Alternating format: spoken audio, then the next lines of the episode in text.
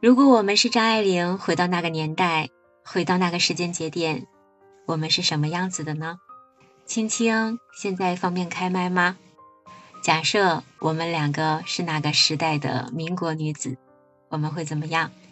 对，我觉得确实我们在谈，嗯，一个人或者这个人的，嗯，各种事情，包括爱情啊、事业啊、命运呐等等等等的，肯定都是要把它放到一个。历史背景下去看的，所以我觉得新阳王姐您说的这个，就是说如果我们也是一个民国女子的话，我们会怎么样？其实这个就这句话说的就很对劲儿，是确实是这样。嗯，就是在民国那个大的背景下，嗯，社会背景，然后人和人，就是怎么说呢？人。整个人人文文化的一个背景，嗯，包括男人和女人的这种，嗯，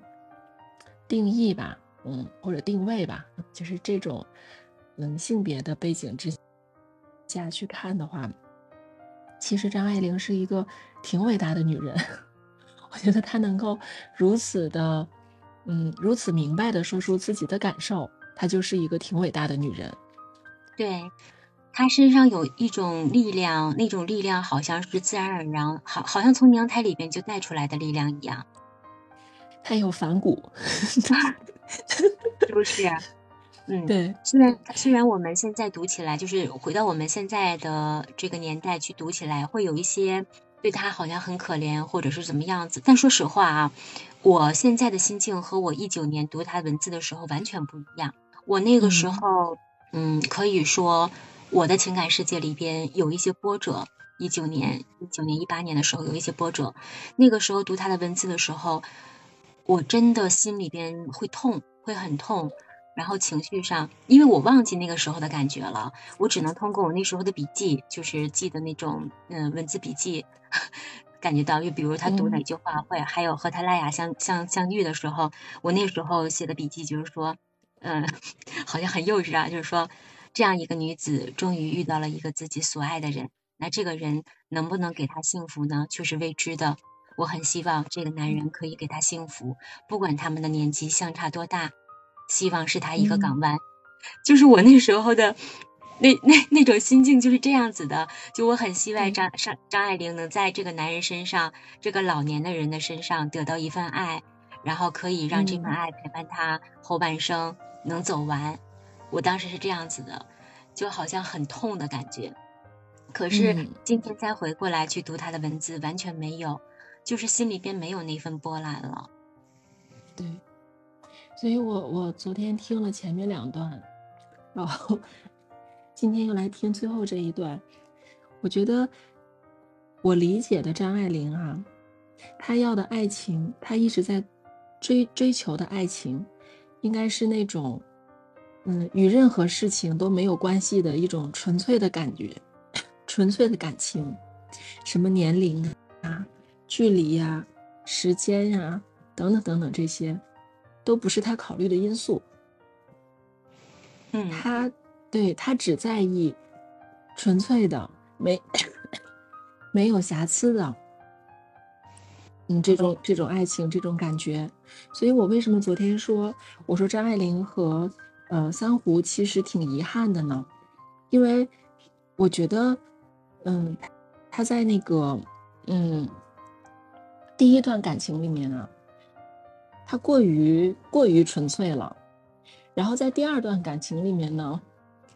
他应该是找到了一个很合适的一个一个区域一个区间，就是在在三胡这儿，他既可以落地，嗯，因为三胡很爱他。然后呢，他又可以去追逐，就是去可以，他又可以去追求他想要的那种感觉，比如说一个眼神，嗯，一个表情，就他可以矫情，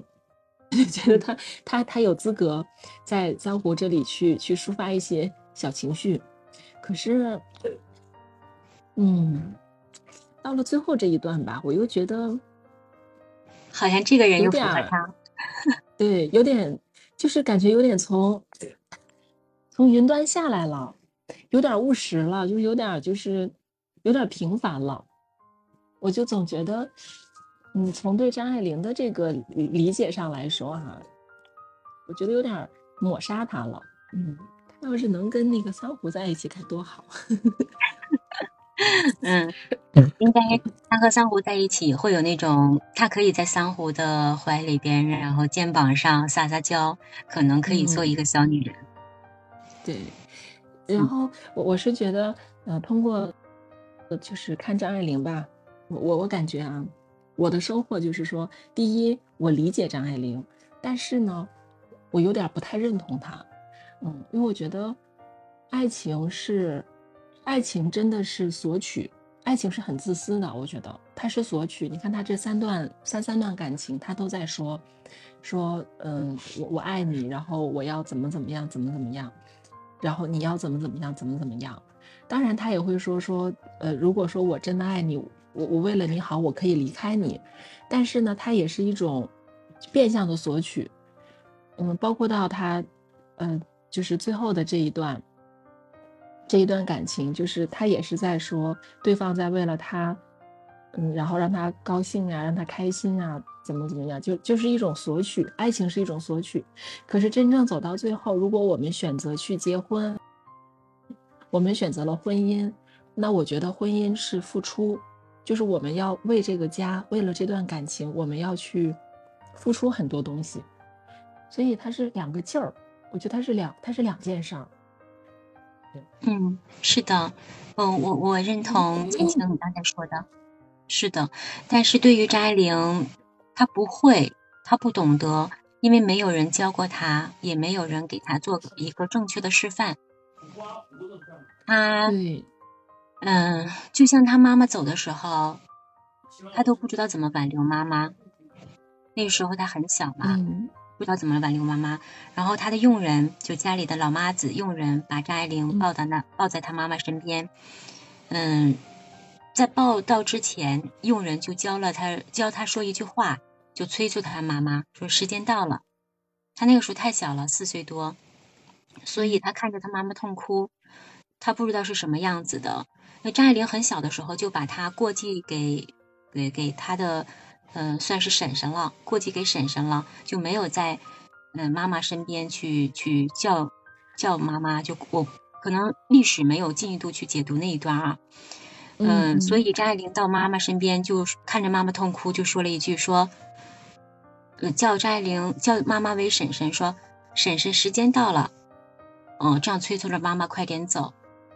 嗯，还有第二次妈妈回来的时候，嗯，她再走的时候，那个时候张爱玲已经十几岁了，她已经能感受到这种离开的痛苦了，她也很想依恋妈妈。她妈妈走后，或者走走的这个过程当中，他只是自己痛，他也没有不会去表达，没有勇气，不知道如何表达，所以他自己就哭了。他哭，他在自己的传记当中，刚才那个传记我也发到群里面了。嗯，他自己蹲下来之后说：“我的哭只是给我自己看的。”他不会表达，不知道该怎么表达，因为他真的是太缺少关爱了。妈妈走了之后，爸爸妈妈的恩怨，这种全放在他的身上。爸爸又把他进行囚禁，囚禁了那么久，甚至还要扬言说要拿枪打死他。嗯，又不给他药治病，就完全这样摧残一个少女，特别特别痛心。所以我也在想啊，就是我们现在回过来去看他，就按按我们现在的视角去看，包括你刚才说的这些，是我们懂得的，但是对于他来说，他可能真的不懂得，因为我们毕竟没有人去解读他或者怎么样子，是解读的这么细嘛。就我们现在聊的话，他真的不懂得。他可能，嗯，你看他胡适他自己描述胡适的那一段，就胡适胡适走的时候，他看着胡适的背影，他就想起了他自自己的父亲，嗯，包括他经历的这几个爱人，他其实是在寻找爱。就我们我们现在人毕竟是现在人的视角，我们不得已用我们现在的知识水水平去来解解解读它。就我们魂开用一些心心灵成长上的一些东西来去看，其实他就是在这些男人身上寻找爸爸的爱。对对对对，同意。嗯，所以你看这几个男人比他大的，比他年龄都要大。我不相信，我真的不相信这样一个优秀的女子，在他这么多年没有一个同龄人在他身边出现过。嗯，他只是寻找不到那种感觉，对，对他寻找不到那种感觉，所以他不知道。可能在他，当然在他那个时候，民国时候也已经有心理学了，但是他肯定不关注这些。嗯，没错。而且我为什么刚才也特别强调说，呃，特别认同你去强调说这个是民国时期的事儿，就是那个时候女女性的独立程度，社会对女性的认可程度，社会去对女性各种行为的包容程度，跟现在跟现在也远远就也差的太多。对，所以那个时候真的不容易。就是你刚才一开始说的，很佩服她，我也很佩服她。我要是在那个年纪，在那个年代，然后他这个样子，我就早会崩溃了。我当我站在我从日本再回来，再返回港大，错失良机的时候，我站在那霓虹灯下，站在那个天桥上，我会不会纵身一跃跳下去？你知道，就是而且这个事情啊，还是还是要放在当时的那那个情况去看。我觉得张爱玲她的这个经历。或者说她的遭遇，很可能是当时的，嗯，女性的一个普遍的遭遇。嗯，我觉得她未必是一个特例，就是可能当时的女人都是很，嗯，都是很，怎么说，很艰难的，从小到大就很艰难。像那个时候男女的那种歧视程度，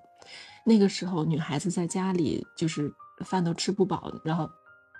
女孩子在家里的那种地位，包括长大之后，也女孩子也不怎么上学，她能懂多少人生？就是说，有的时候确实是我们只有吃饱了、穿暖了，才会去想后，才会去想精神层面的事情。但是我觉得张爱玲她绝对就是，如果就是设身处地的把她放在那个时代上去看，她真的就是一个楷模式的人物，就是她能够从那个境遇当中，她能够站起来。然后他能够去大胆的去追求自己想追求的东西，咱甭管说他以什么样的方式，然后追求到了什么，就是他自己的这个行为，就已经很让人崇拜了。嗯，是的，是的，我和你有了链接，我和你有相同的认知。